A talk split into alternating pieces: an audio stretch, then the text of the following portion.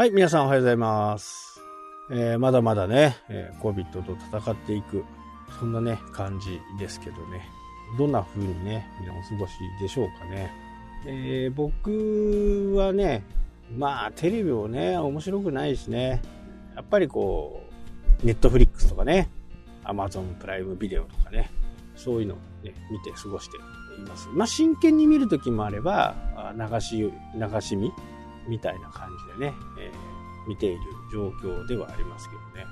まあ、Amazon プライムビデオの場合はもう Amazon 会員、Amazon プライム会員になってればね、えー自動でついてくるんで、そこにね、お金を払ったりすることはないんですけど、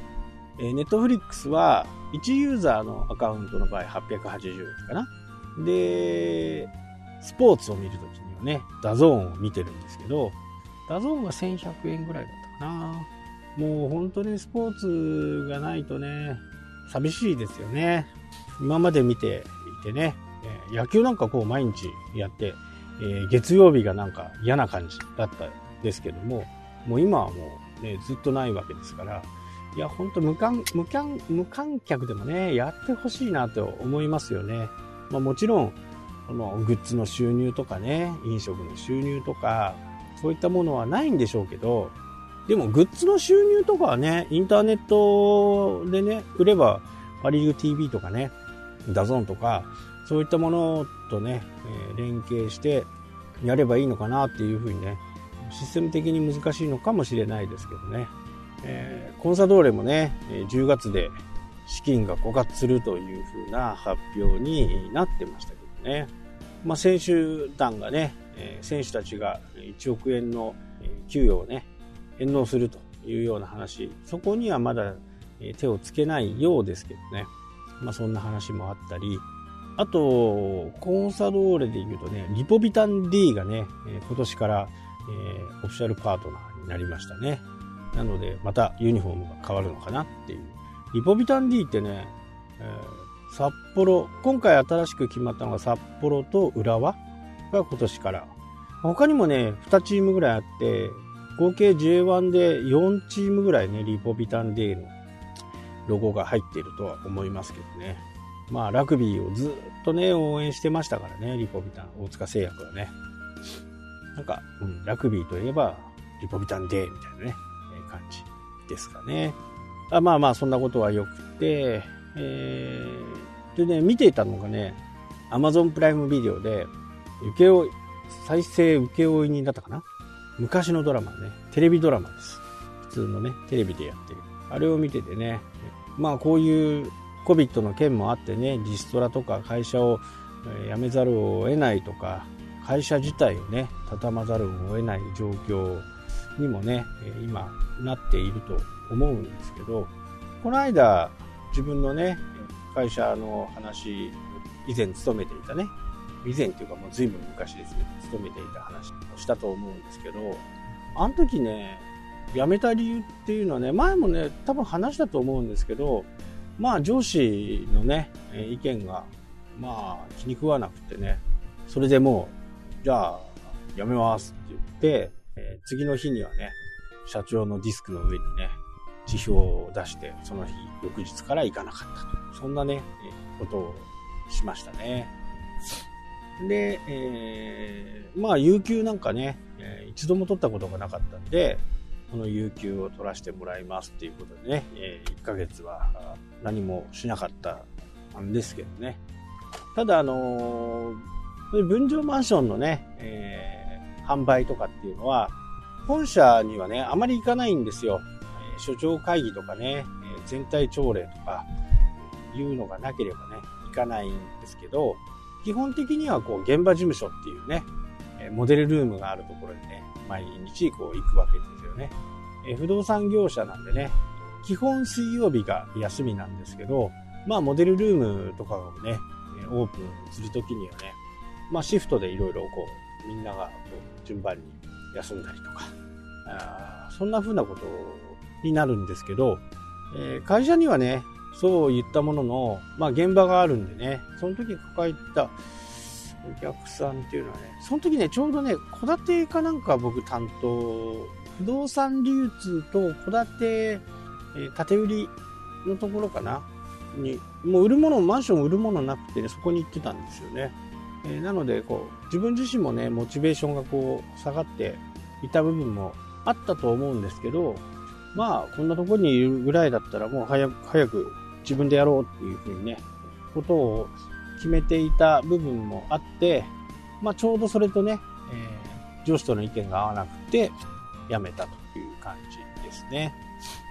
その時はね、地主さんと話をしてた。まあそこは、うん、あんまり記憶にないですけどね、うまくはいかなかったはずですね。うん、それからね、会社辞めてしまってね、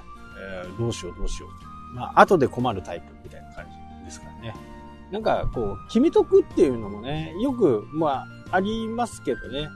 えー、次の就職先が決まってから辞めるっていうのはね、まあ、リスクヘッジからするとね、そっちの方がいいんでしょうけど、まあ、ちょっとそれは僕には合わないかなっていう、なんかずるい感じがするんでね。で、そこからですね、えー、じゃあ何やるの？まあ、不動産屋やるっていうことはね、自分の中で決めてたんで、不動産屋をやろうと。じゃあそのために何が必要か。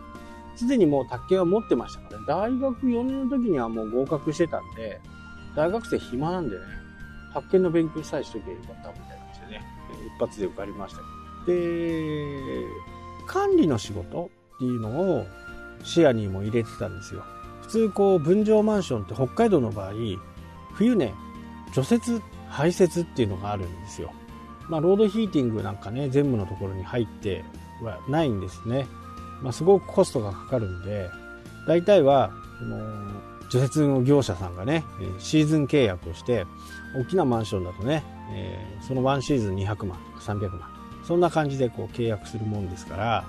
まあ、その事情を知っててね、えー、じゃあこれはねこうそういうこうダンプダンプカーじゃないんですけどね除雪車のね免許を取りに行こうってねいろいろ調べて実際に教習所に行った行ったらね「あ無徳無徳ちょっとおいで」とかって言われてバスに乗されてバス乗ってみたんですねそしたらね面白いんですね、バスの運転ってね。今だとね、バス取ったりすると、大徳もね、えー、安くセットで取れるよって言われてね、まんまとそれに乗せられまして、大徳、大型特殊ってやつですね。それと、大徳でしょ？大型2種でしょ？トレーラー。ね、その免許取って、で今ももちろん保有してますけどね。次のね、更新ちょっと危ないかもね。震度、なんかこう、奥行きをね、え調べる検査があるんですね。大、あの、2種になると。それはちょっと危なさそうな感じはしますね。だから早めにね、今年免許の更新なんでね、早めに行こうかなと思ってますけどね。えー、と言ってもね、バス乗ったこともないしね、レンタカーは1回ありますね。みんなでね、北海道合宿をした時ね、レンタカーマイクロバスです、マイクロバス。だから結構何でも乗れるんです。唯一乗れないのがね、あの、まず飛行機を引っ張るね、トーイングカーっていうのがあるんですけど、あれって、えー、牽引なんですけど、あれが2種が必要なんですね。牽引2種。あとは、スキー場で、えー、キャタピラ車あるじゃないですか。あれの後ろに人を乗せると、2種が必要なんですよね。あれが乗れない。こんな感じかな。あとは大体全て乗れるかな。大型バイクも乗れますしね。ただね、バスの大型2種のね、試験はね、今まで全ての試験一発だったんですけどね、大型2種はね、さすがに2回、3回目で受かりましたね。1個、1個目の落ちたのはね、脱輪。バスの S 字で脱輪だった。あの本ちゃんの試験場なんでね、試験官が横にいて走るっていうタイプなんでね、あの、公園化指定とかっていうのはないんで、トラックはあるはずですね。大型はあるはずなんですけど、2種は多分ないはずなんで、だから本当はタクシーのドライバーさん、お、うん、大型じゃなくて普通の2種っていうのは大型より難しいんですよ。曲がる時とかね、S 字とか。基本、こう、2種っていうのはお客さんを乗せる、ね、お客さんを乗せて走るものなんで、結構厳しいんですよね。なので、白線からね、タイヤ1本分とか、そんな感じで見られるんで、実は大型2種よりもね、普通の2種の方が難しいという話。最後は変な話になって終わってしまいましたが、こんな感じでね、えー、今日のお話は終わりたいと思います。それではまた。したっけ？